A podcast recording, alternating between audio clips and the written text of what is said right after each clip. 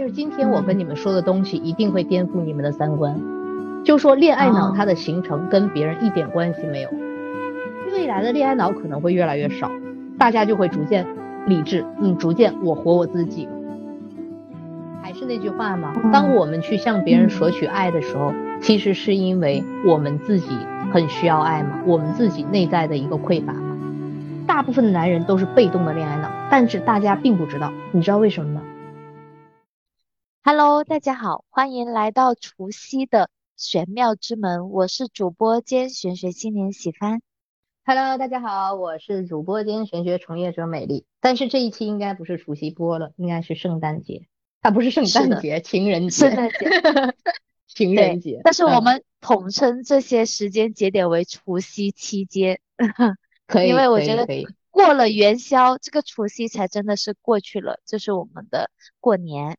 那我我又想再感叹一下了，真的，我们就是播客里面的小蜜蜂，就是大家没想到吧，我们又来了，而且还是在过年的期间，我们又有了一些新的更新。然后呢，相信今天节目这一期播出的时候，就是正是我们的一个西方情人节，就是二月十四号嘛。然后呢，可能呃，确实我们中国的情人节其实是七夕嘛，但是我觉得正的这个节点呢，我们也可以去呃围绕着感情来去给大家进行一些话题的分享。那这一期呢，我们就想要分享一下恋爱脑，对吧？对，因为在我们道家当中有一句话说的特别好，也不叫道家吧，中国传统文化当中就叫做身弱则脱情，情深则不寿。今天我就详细的把这里面的概念告诉大家。然后让大家赶紧的去避雷，知道你们不同时期、不同的情况产生的所谓的真正的恋爱脑、理智的恋爱脑和被动的恋爱脑几种情况，它是怎么产生的？因为我相信所有在听这期播客的宝贝，包括我在内，包括你在内，我们都有恋爱脑的时期。那今天我想给大家重新定义一下，什么叫做真正的恋爱脑？好吧？好，但是我想说，难道恋爱脑还有理智的恋爱脑呢？恋爱脑本身它不就代表着不理智吗？啊，它当然有理智的恋爱脑了。我给你们举个例子，像有的人就是清醒的沉沦，飞蛾扑火。我明知道我去这样做，我一定会死，但是我就这么做，我愿意承担这样的结果和后果。他不就是清醒的恋爱脑吗？你讲的这个，这个，这个。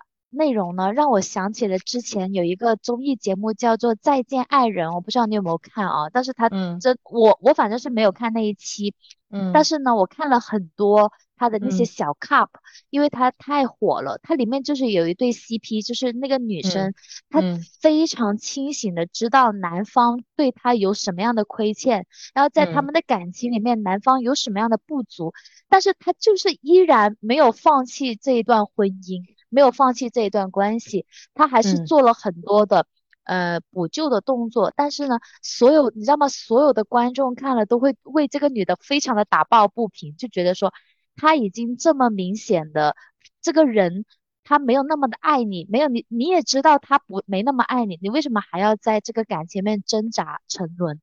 这就是你说的那个理智的恋爱脑的例子。对，但是我想说，恋爱脑发生。他不怪任何一个人，就是很多人会在这种恋爱脑出现的时候，我会觉得是因为对方做的不好吧，才会导致我这样的一个结果吧。但是今天我跟你们说的东西一定会颠覆你们的三观，就说恋爱脑它的形成跟别人一点关系没有，是你在生命当中的原始密码，它已经就给了我们这样的答案。啊，就是说我的恋爱脑是与生俱来的。对。但是这个东西它是一个波动的，它是波动的啊。来，我先跟大家说第一个主题，什么样的人他是天生恋爱脑的群体？又要说到一个点了，就是八字。像是之前有一期咱们在专门讲八字的时候，不就是有提到过吗？比如说，嗯，这个人他的情况八字比较弱，然后当时我还跟大家说，八字弱的人他其实是没有什么太大的坏处的，比如说他喜欢去依赖别人，对不对？他喜欢从别人身上得到情感的加持，因为这种加持就像给他加 buff 是一样的，加能量一样，补血是一样的。嗯，但是其实我跟你们讲哦，身弱的人他有一个非常强大的一个特点，就是他们真的是喜欢对外去求得，也就是咱们真正的这种恋爱脑形成的一个根本的原因。哦，我给你打一个比方啊，比如说身弱的人，他还具备另外一个特点，不就像我说的吗？他财他拿不起来，他很多时候他就愿意去求情，情感的这个情。那身弱的人大部分的展现会是那种情况，比如说他会经常容易胡思乱想嘛，因为他自己内心来说，他的内核相对来说不会很稳。嗯，呃，外在的一些风吹草动就会影响到他的状态，比如说身强的人是那种。真金不怕火炼，你烧死我吧，没事儿的，你知道吧？烧不死我。啊。但是身弱的人为什么叫弱呀？就是薄啊，就是那个小啊，对不对？他就等同于说我一阵大风，我就能把你刮倒的那种感觉。所以说，针对于身弱的人，他有一个特点，就是在感情当中，明明是不是很大的一件事情，但但是在他的生命当中已经就很大了。那你想，明明不是很大的一件事情，在他的生命当中很大了。那他是不是就会纠结了、痛苦了、内耗啦？然后就比如说，我现在不稳定了，那我跟爱人在一起的话，我肯定是希望你给我提供情绪价值，你来安抚我的状态，对不对？那我想要这个，比如说我现在的钱财没有那么重，那你得给我吧。我没有房子、没有车子的时候，是不是你我也想从你这儿得到呀？当然，这个不是说我说大家不好啊，没有没有没有，就是说。在身弱的人的时候，他的确存在这样的一个点，就是我需要外力的能量来给我加持，让我逐渐的变强。那这种能量的索取的概念一旦出现的时候，它不就形成了恋爱脑的一个基础的一个器皿了吗？蓄养恋爱脑的一个器皿了吗？你想一想，是不是这么回事儿？哦，是的，是的。哎，那我想说了，就是那这个天生的与生俱来的恋爱脑。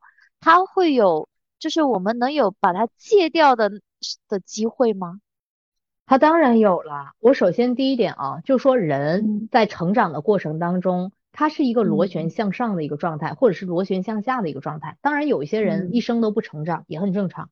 但像这种螺旋向上的一个状态，随着这个社会的历练和你情感经历的丰富，那你是不是内心承受能力会越来越大？它是一个峰值性的问题呀。比如说你登过珠穆朗玛峰，你再看其他的山峰都会觉得很小，我不会再去感觉很很激烈了，或者说觉得它很难了。就说当你的人生阅历越来越高，宽度越来越宽，广度啊深度越来越深的时候，你的这种感知力逐渐逐渐就会越来越稳定。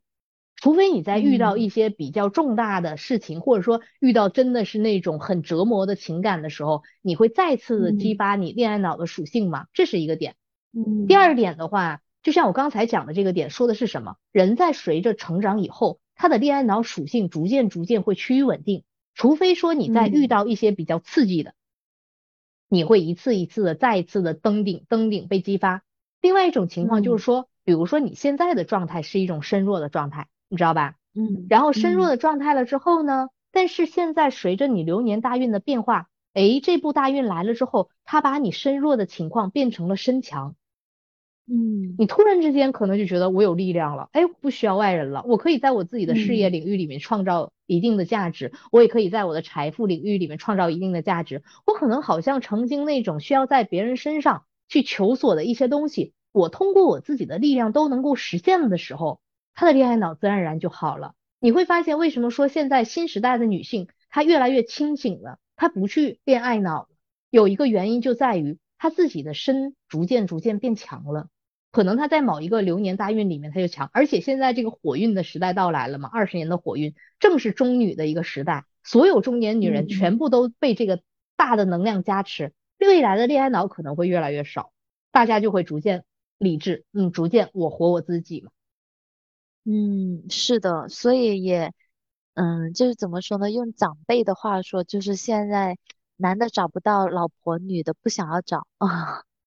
对，是这样的一个情况，这种模式，嗯，对，像你刚刚呃表达的那个内容里面哈，我就感觉到，就是其实人啊，还是要在自己某一个阶段里面多去尝试。你因为其实像你说的，就是你可能经历了一些很怎么说很激烈的感情了之后，你的那个恋爱脑会变得更钝了。其实你在进入到下一段恋爱的时候，你可能就不会有那么深的一个恋爱脑的展现了，对吧？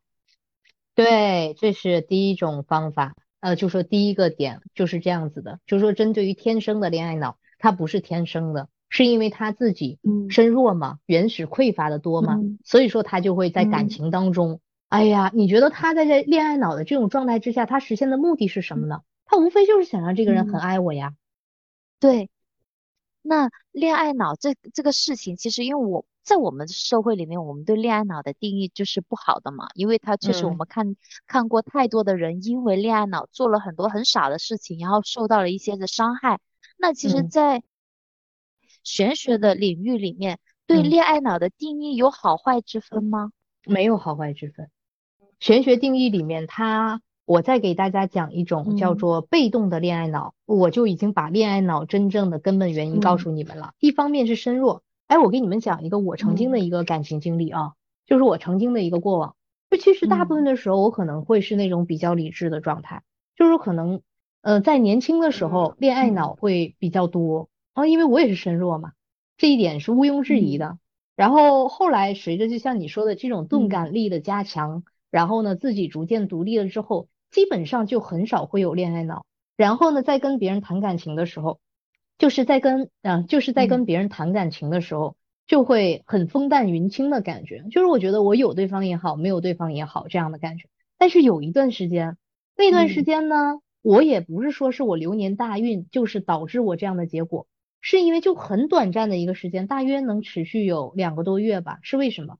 我记得当时的时候是太岁，我犯太岁，那一年也是犯太岁。太岁呢，那一年伤我最大的就是我的身体。然后呢，我记得那段时间正好是我阑尾炎很严重，你知道吧？然后呢，身体不舒服，各种难受。那段时间就感觉我的身体的状态就出现到，就形成了一种就是快速的打走下坡路的这样的一种感觉。然后就那段时间，我我记得那个时候也是很久以前了嘛，我在谈一个恋爱。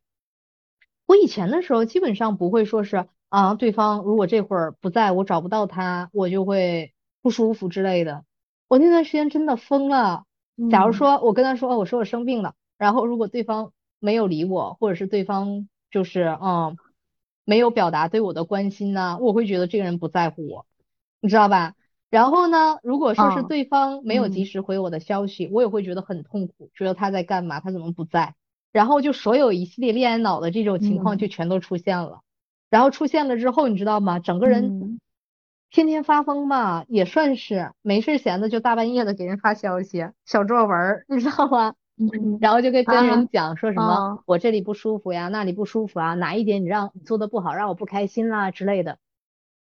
然后当时的时候，我记得是身体原因造就的嘛。我在跟大家说这一点最主要的一个表明的点，我在跟大家说这一点，我最想跟大家表明的就是一个点，就说当你们身体出现问题的时候。你们也很容易出现这种被动的恋爱脑，就说你们本身也许并不是这种恋爱脑的群体，那你们可能由于这种身体的能量的降低，或者说是你们气场能量的不好，会把你们像是走下坡路一样，把你们拉入到恋爱脑的这个境遇当中，会有这样的时期和情况出现。你们可以去反反反省一下，或者说回忆一下啊。回忆一下你们曾经的过往，会不会有这样的一个情况？嗯，确实，而且而且说实话，就是因为我回忆一下我自己的情感状态哈，我自己特别恋爱脑的时候，是在我自己其实没有太多的能力可以扛得起我想要的生活的时候，那个时候其实我是特别的恋爱脑，因为我特别希望能够让对方感觉到我是很爱他的，然后感觉到我是非常。依赖他的，然后也希望他看到我的这些爱和依赖之后，他能够让我们之间的感情的联系变得更加稳固。就你你你恋爱脑时候，你就会去想这些，你就觉得自己做了这么多的傻事儿。我不，你想想，我我你看，哪怕你加班到凌晨两三点，我也陪你到两三点；哪怕我们第二天我我要七点钟起来上班，我也陪你到两三点，就这么熬熬了一年。我为的是什么？就是为了是希望你能够在我这种陪伴里面感觉到我对你的爱。但其实这个想法本身就真的是很恋爱脑。对呀，是因为我们身弱嘛？还是那句话嘛？当我们去向别人索取爱的时候，其实是因为我们自己很需要爱嘛，我们自己内在的一个匮乏嘛，内在的一个匮乏，也就是身弱的一个有的时候的一个表现嘛，对不对？所以说，被动的恋爱脑和原始天生的恋爱脑，它都是在特定的时期和特定的命格时期，它被激发出来了。然后像这种情况，我给大家打个比方，如果说是这种被动的恋爱脑的话，大部分情况之下，比如说你这段时间的状态恢复好了，你可能自然而然又恢复回来了。我给大家打个比方，就比如说你们平时工作会比较忙的人群，不见得所有那种被动的恋爱脑的形成都是在这种生病的情况之下，很有可能是那种。比如说你工作状态特别特别的辛苦，很累，每一天都是加班，像你说的加班到很晚，然后呢一个月也放不了几天假，然后我又没有时间休息，就一直处于一个比较疲乏的状态当中。当然身体上还没有明显的这种不健康的状态，但是亚亚健康的情况可能已经出现了。那这个时候大家可能就会特别需要情感的一个维系。这个点我就要提到了一个男人恋爱脑的一个原因，就是男人恋爱脑很多时候一方面天生是有的。另外一个方面，他的被动情况之下，你会发现有很多人他在事业上面做得很好，但是他在感情当中却特别特别的依赖对方。嗯，知道吧？比如说像是为什么会有那么多的总裁的 电视剧啊，或者说是呃有那么多的那种主题，就是因为他们在平时生活当中已经是非常非常累了，然后他在感情当中就会需要用感情的这个能量来填补他。其实我跟你讲。大部分的男人都是被动的恋爱脑，但是大家并不知道，你知道为什么吗？嗯，而且我想问，嗯，而且我想问一下，什什么叫做被动的恋爱脑啊？被动的恋爱脑就是说，在某种特定的环境下、心理下激发出来的对异性的强力的依恋和需求。哦，它不是你原始命局里带的，可能你原始命局里你是一个身强的人。但是呢，你这你原始命局里面的不需要恋爱脑，那为什么又出现在这个人身上他恋爱脑呢？就是在某种特定的环境之下被激发出来。那我说一个男人恋爱脑专区，你们立马就明白了。你看啊，现在时代上面有一群男孩子，他们是比如说他们在做事业的一个初始阶段，或者说是他们在做事情的一个艰难的阶段，他们其实特别需要。女孩子对他们的仰望，特别需要女孩子对他们的夸奖。就是说，哪怕这句话他觉得不是真的夸我，或者说不是觉得他真的就是这么想的，但是对方给他提供这样力量的时候，他就非常开心，而且他会非常非常依赖这样的养分。这个其实是男性恋爱脑的一种体现。嗯，就说他需要情绪价值。对，就是说他需要的和女性需要的不同而已。那女性需要的是什么？更多的陪伴，对不对？然后更多的爱，更多的美好的话语。而男性需要的是什么？是需要更多的鼓励，更多的赞扬，更多的表扬。是在他没有力气的时候，没有能量往上冲的时候，给他进行一种能量上的加持。你说这难道不叫恋爱脑吗？所以说，现在时代上面很多人，包括很多情感博主，他们在讲了一些关于情感上的一些套路，无非就是抓住了大家的这个心理。但是大家不知道那个是男性的恋爱脑，他们只知道恋爱脑本身，但他们其实有的时候并没有给它区分阴和阳。嗯。但是这个阴和，你说？没有，我就想说，其阴和阳怎么区分啊？就是说，阴和阳，男和女，对于恋爱脑，它的表现形态不一样。一个是更偏向于感性层面的恋爱脑，一个是更偏向于理性层面的恋爱脑。就是说，男性层面的这个恋爱脑，就像我刚才讲的，它更偏向于一些现实层面的需求。就是说，你带给我的这种力量，我向你要的这个能量，是能够真正帮助于我生活冲上去的。而女性很多的这个恋爱脑的需求，就像是一种我在要一种虚无的东西，你能明白吗？嗯，情绪价值，对，其实都是情绪价值，但是本身的区别其实在这里。所以说，如果你身边，如果你发现你你的爱人如果是个男孩子的话，你发现他特别需要你去夸他，然后特别需要你去表扬他，这种情况出现，基本上你也能够断定这个人。他是有一点点恋爱脑的，只不过就是表达形式不同而已。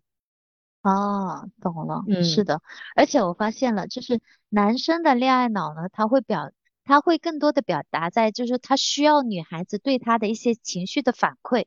那女孩子的恋爱脑呢，她更希望男生可以表达在行动上，就是做一些很贴心的东西啊，或者是做一些很暖的行为来去回馈他的恋爱脑，回应他的恋爱脑。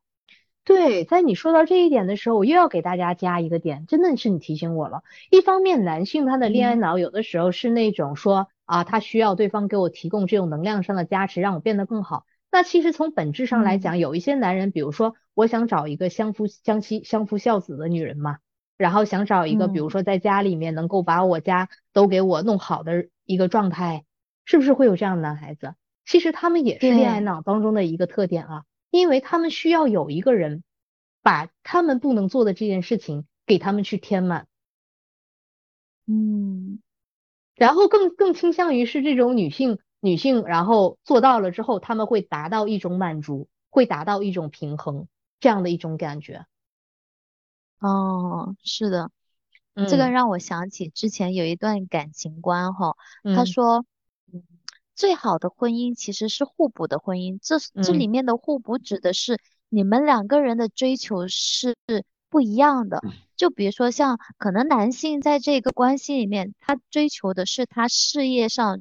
就是更更呃家庭之外的那种成功，那么这个时候他的生活里面是需要有另一个对生活有追求的另一半来去帮他做填补，那这个这种互补方式其实是一个最好的婚姻状态。那如果两个人的理想都是在外拼搏，有一份自己很成功很光鲜的事业，那么这两个人走进到婚姻里面，其实是一种打架的状态，他们其实就不互补了。我当时听到这种情感观分析的时候，我还挺有点突破到我的认知的，因为以前我对两个人婚姻的互补仅是停留在性格上面的互补，但是其实我是忽略了这种层面上的互补。就像你刚刚说的，就是如果是男性他在外拼冲事业的时候，他其实是需要有一个就是没有什么事业心。但是呢，他会家庭心很重的这种女性来去帮他填补他呃生活里面的这个空缺。对呀，所以说这就是男人恋爱脑的一个表现啊。所以说，男人在爱女人的时候和女人在爱男人的时候，他完全就是两个概念。第三种就是我要跟大家讲的，被就是主动的恋爱脑，理性的恋爱脑。因为我觉得这类型的人，我可以跟大家说一下，可能是看的会比较明白，或看的是比较透。可能他们非常知道他们的人生当中想要什么东西，呃，比如说第一点，他把人性看得很透，啊，他会觉得，OK，这个人他可能是需要一个这样的爱情，嗯，就像是比如说他遇到一个人，男人嘛，他需要去鼓励对方，他知道对方需要，那他可能就会表现出来这样的状态呀，我就去给你，我就去付出，我就是给你，就去付出，因为那是你想要的，但是在他心里他是知道的，而且他的这种。付出是在他自己想清楚、想明白的情况之下，我给你的。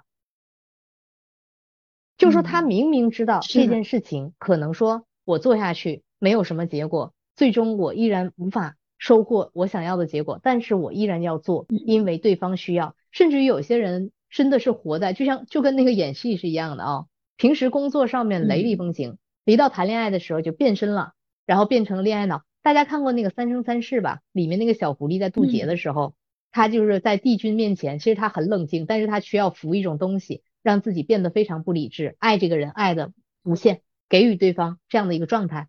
其实清醒的恋爱脑就是会是这样的一种感觉，他非常清楚他想要的，同时给予对方。然后，其实这种清醒的恋爱脑，他是痛苦的享受着目前的这段情感关系。因为他的命中可能在目前的这个时间节点当中，他需要一段感情。我打个比方，就是很明显的一种人，比如说他今年的财运不是很好，你知道吧？他有很多时间闲下来了，然后他就去谈恋爱了。他往年的话，他能搞钱能搞得很多。比如说有的人命硬，他就反向来说了，你知道吧？就是那种强八字的人，他平时的状态就是那种拼生活、拼事业，让我自己变得很好。然后呢，平时的年份没有让他说 OK。他现在需要谈一场恋爱去享受一下，嗯，但是在他现在的这个年份，比如说他今年的财运不是很好的，他们这群清醒的人就开始去沉溺在爱情当中了，清醒的恋爱脑可能就实现了。比如说他现在的这个状态有一点点身体平衡啦，或者说他身体稍微弱一点点了，他就去操作了。所以说他这个又是整体翻过来了之后的一个状态而已。哦，明白了。哎，那我想说哦，就是像我们这么清晰的区分了这些恋爱脑的属性之后，对我们自己的生活其实是有什么样的帮助吗？当然有了，就是我跟大家讲，像是今天的开始的时候，我说一句话叫做“身弱则脱情，情深则不受”。情深则不受的这个概念，我现在要正式给大家讲了，就是说太深情的人不长寿。为什么这么讲啊？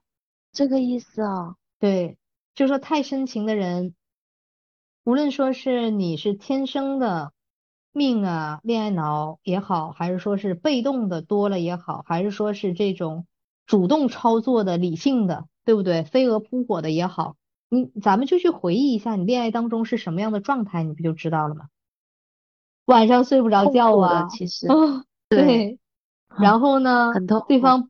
对方对方有一点点事情没有达到我心理预期，我就会很痛苦。痛苦的下一步，来，咱们把痛苦给它分几个阶段形容一下。最开始的时候，可能只是说我不开心了，对吧？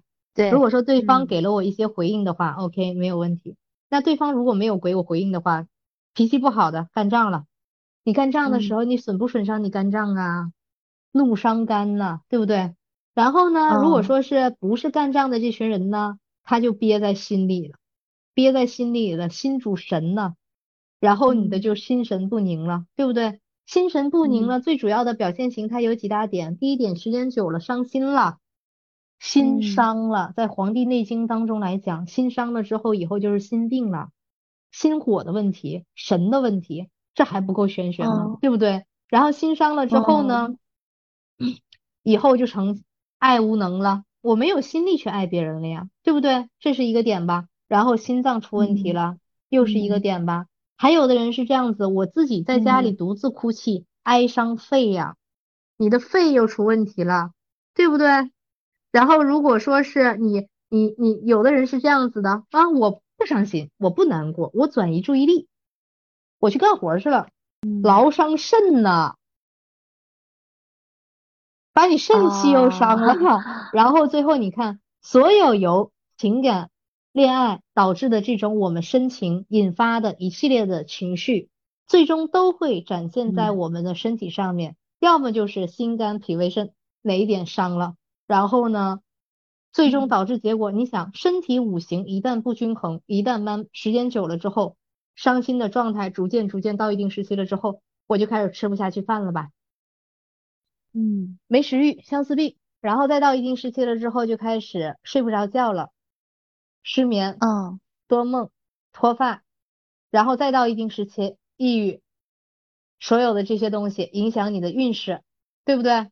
各种负面的东西就全部带来了。那你想在这种能量的折磨和摧残之下，你能长寿吗？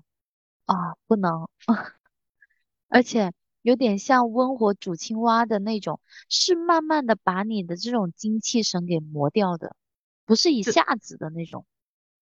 对，所以说情深则不寿这个概念是什么？就是我们这一生它可以有情，就说爱。如果说是两人相爱两不疑呀，相敬如宾啊，啊举妹啊举啊举案齐眉啊这种情况，其实都是可以的。但是就怕是这种恋爱脑。导致的我们情绪上面产生非常多的波动。如果说是这一生当中，我们有一段时期或几段时期啊出现这种情况，那基本上还 OK 的，你知道吧？如果说是我们的人生当中一直处于这种状态的话，基本上是很难很难长寿的。你知道有很多就是乳腺癌的宝贝，乳腺癌的，其实我说句实话，乳腺癌的人大部分都很深情。然后我还发现，我去对我去考察了一些关于那种癌症病患的人群，我发现他们同时具备的一个点都是很深情。哦，这样子吗？嗯，那你这样子的话，是不是那就不要做一个深情的人，可能对自己的身体健康更有利。不是，就说我今天在跟大家讲这个概念的时候，其实是我想告诉大家，因为在咱们今天圣啊，就是说情人，因为咱们是在今天这个情人节主题来讲的嘛，就是我想要告诉大家的一个点，情这个东西，它本身就是要动心的。你看啊，咱们从中国传统文化来讲的话，情是一个竖心旁加一个亲，这个竖心旁就是代表的心，它就是心的概念。就是说，这个亲和这个情，它一定是要动心的，但是这个度，我们最好是能够把握的。你把握的话，我这一生既能享受爱情带给我们的这种呃色彩缤纷、五颜六色，对不对？这种感觉。那我们又能保持自己，那其实我对于这个情感的这个情的理解和大家的理解不太一样，就大家可能会觉得这个情感的情就是这种深深的，但是你看呀，这个心旁边之后这个清，这个清的话，如果说你放到其他的词上面来形容，你可以说它是那种清淡，对不对？轻轻轻轻的这种感觉。就说你千万不要给它用力过度，你用力过度，它那它就是欲了，你知道吧？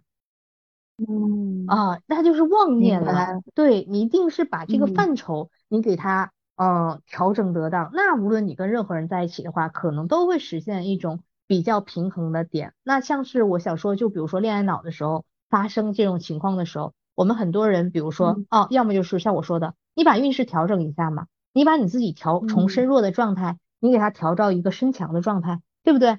那如果说是你现在身体不好的情况之下，是不是我们可以把我们的身体状态从不好的状态调整一个逐渐好一点的状态？那也能够实现什么呢？一个平衡，就会让你的这个恋爱脑逐渐变少，还是内求嘛？嗯，从自己这方面下手嘛？对，对，是的。啊，我知道了。那其实你在判断自己在这段感情里面是否恋爱脑的时候，其实一个非常关键的判断标准就是你的情绪是否被对方的行为牵着走。哎，如果没有的话，那其实可能你就没没有太受这个恋爱脑的影响。那如果非常严重的话，那你就已经是恋爱脑晚期了。哇，你这个话说的特别对，你这个话总结的特别好，你知道吧？我感觉你这一期特别的放松，就整个人是那种 很放松的状态，所以说你这个问题 get 的就很棒，真的就是这样。如果说是在这种恋爱脑的情况之下，我们没有被对方情绪牵动，我们自己不去内耗的情况之下，我们其实是完全可以把这个东西避免掉的。就说啊，现在哪怕是出现问题了，我们这段时间把我们自己照顾好，把我们自己调整好，让我们自己很舒服。那也不存在恋爱脑的概念了。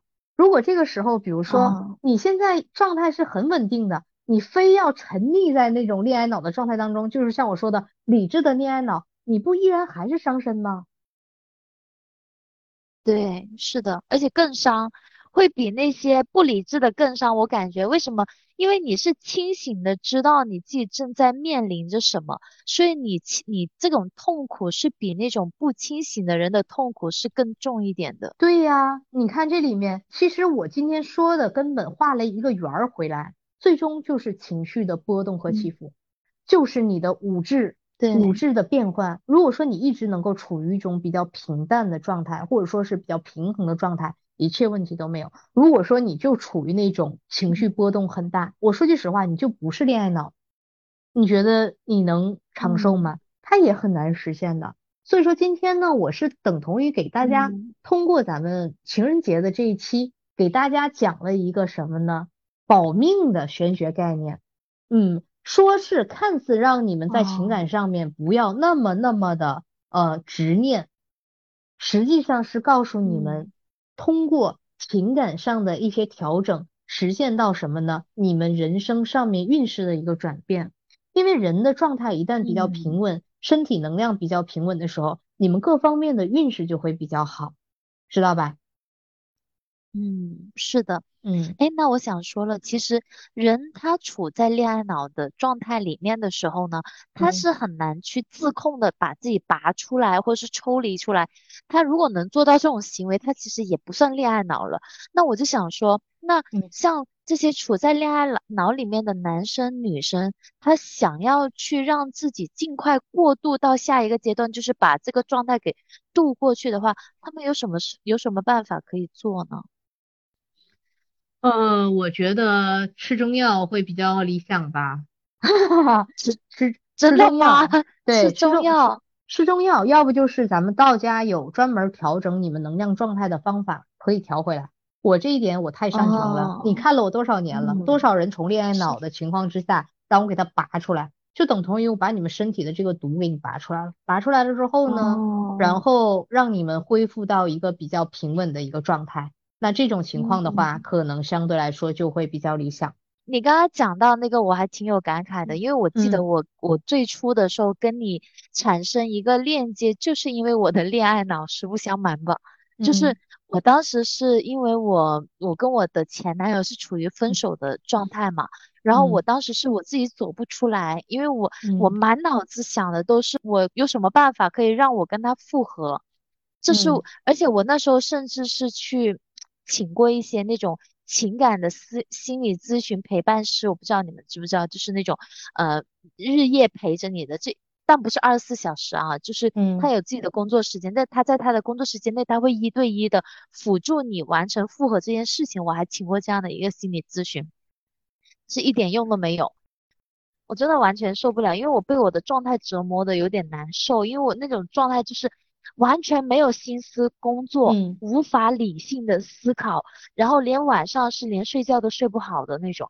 然后我那时候就真的是找到你进行一个急救，然后我就在你那里请了一个东西嘛，嗯，然后就是很神奇的，包括我现在看聊天记录也还有，就是我说过，就是我付完钱给你的那一瞬间。就有一种种，你就心里就有一种豁然开朗的感觉，就很像你之前一直是在一个很浓的雾中，但是付完钱的那一刻呢，这个雾它突然就清了，天开了的那种感觉，你知道吗？这很开朗的感觉，所以我觉得这个其实还真的蛮神奇的。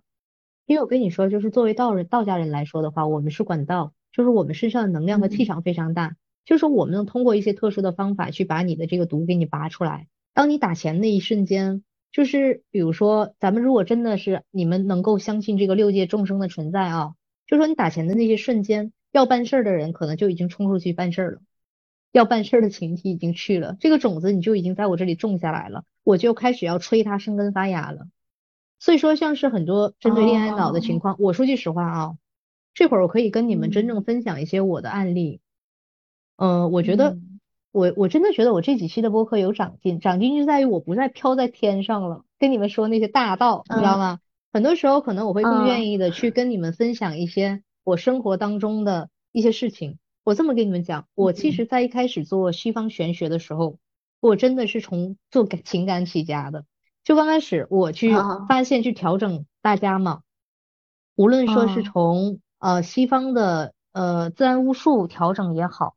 还是说是啊，从那种啊，嗯，心理学，我为了就是给大家调整学，就是感情，我把心理学也学了，什么夫妻关系啊，各种相关的我都就是学遍了。然后再到现在来说的话，其实中间有几年感情调整，我就已经开始转向什么呢？就是把很多这种深陷在感情泥潭当中的这群人，执念比较深的这一群人。我就开始用一种现在我说的拔毒的方式，把他从他的这条道路上面拔到另外的一条道路上面来，就是不让他再深陷在执念里面了。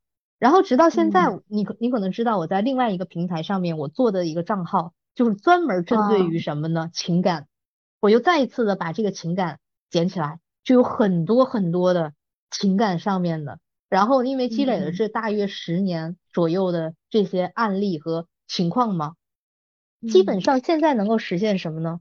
我可以甚至有些人，如果说他的能量跟我同频对接的话，我不需要任何的法事，不需要任何的东西，我只需要跟对方打电话，像咱俩这样子打几次了之后，这个人就好了。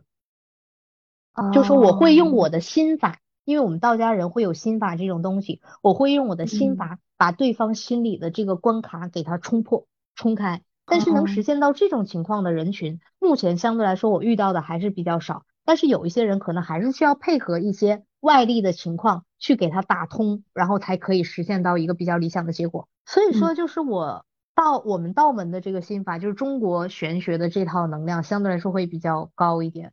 而且当时在做西方的时候，其实也有很多西方玄学的人，包括我曾经在内，我们会去做那个灵气能量。我不知道你知不知道，会给别人去做身体能量的清理。但是那种力量是永远无法实现像东方能量这么强大的。嗯，东方能量的强大是体现在什么地方呢？就是它的持久性跟它的那种呃规律性吗？我觉得还是天人感应的原因。就是我觉得是这样子啊。中国人，咱们东方人在中国的这个地界，咱们形成咱们能量的状态，它和西方人不一样。就西方人他的那种能量状态，他用西方的这种方式去打通，可能可能会很容易。为什么说西方的这群，比如说心理咨询师，他们也有点像是情感范畴的这群人，对不对？他们在处理这群人的时候，他们也能给这群人做得很好。但是大部分其实很多，我对于这些心理问题的一些人，我发现用。在中国用心理咨询的这一套帮助真的不算是很大，很多人做过心心理咨询，但是真正到道家人面前，或者是东方玄学领域这个面前不堪一击。基本上，我觉得东方就是，我就给你打个这个比方啊，中药这种东西就像东阿阿胶，为什么这个阿胶它叫东阿阿胶？是因为在东阿的这个地方，它产的阿胶的效果是最好的。这个地方它那个水土养出来的这个呃，呃，就说产出来的这个阿胶，它的成分最浓，能能明白这个概念吗？就说在中国人东方人的这个体质上来说的话，东方人的这个体质，可能东方的这套处理方式就把他的这个根儿问题能解决。你用西方的这套，你就像是拿怎么说呢？明明这个事情出现问题了，你明明用 A 能解决，你非要用 B 来解决的感觉。哦，明白了。就像是有的人，比如说他在外地出差，他为什么要带一个家乡的土啊？这个土我水土不服，我喝点家乡的土我就好了。东方的玄学对于东方人就是这种感觉。懂了，就是还是一方水土养一方人，就是东方玄学更适合东方宝宝的体质啊。对，然后呢，如果说是你会发现，比如说用东方的玄学去处理西方人的问题。有一点难度的，会有，而且我知道现在来说的话，可能就是有一些留学生在外面的，在找我处理一些问题的话，我可能都还会采用一些比较西方的方式，我可能不太会采用东方的方式。嗯，明白了。哇，那挺，哇，那这么看来，你你其实还挺全能的。他不是全能的问题，是因为我真的发现，就是我记得我刚开始在转战东方的时候嘛。然后有很多西方的宝宝，因为我最开始起家的时候，基本全部都是西方的留学生找的我，嗯，这一点。然后呢，我就一直在用西方的方法，就是效果特别理想嘛。然后转战东方了之后，现在很多东方的孩子来找我了，然后我会发现西方的那些孩子，我再去做的时候，就会有一点点牵强。然后直到现在，我家里都是，我家有一层专门供的是东方的神灵，有一层专门供的是西方的神灵。哦。哇，嗯，他们不，他们没有冲突的那种，对吗？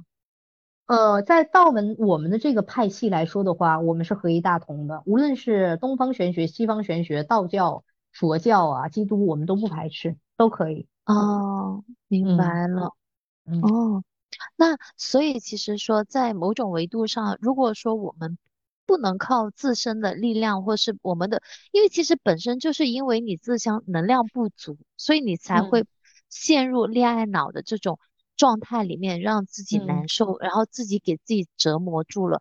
其实，在这个阶段的时候，如果我们能够去借助一些这样的力量，借助一些这样的能量，让自己尽快的抽离那种静态的话，其实对我们来说是一个最损失最少的选择了。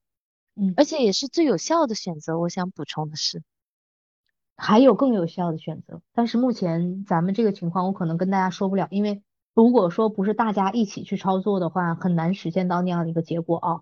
就是说，目前如果说从短则来看的话，这个方法还是比较有效的。而且我要跟大家讲，为什么今天我要特意跟到大家说到这个点，包括法事相关，是因为我知道情感是一切的根本，无论说是你们在恋爱关系当中也好。婚姻关系当中也好，亲情关系当中也好，友情关系当中也好，包括你们事业关系当中也好，任何一种关系当中，你们都是要用情感来维系的。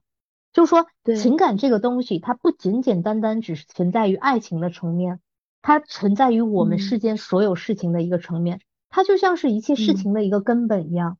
如果说是在这个层面上面我们出现问题，你们其他的方面就像是你老巢被人偷了一样，你在外面打仗你都没有安全感的。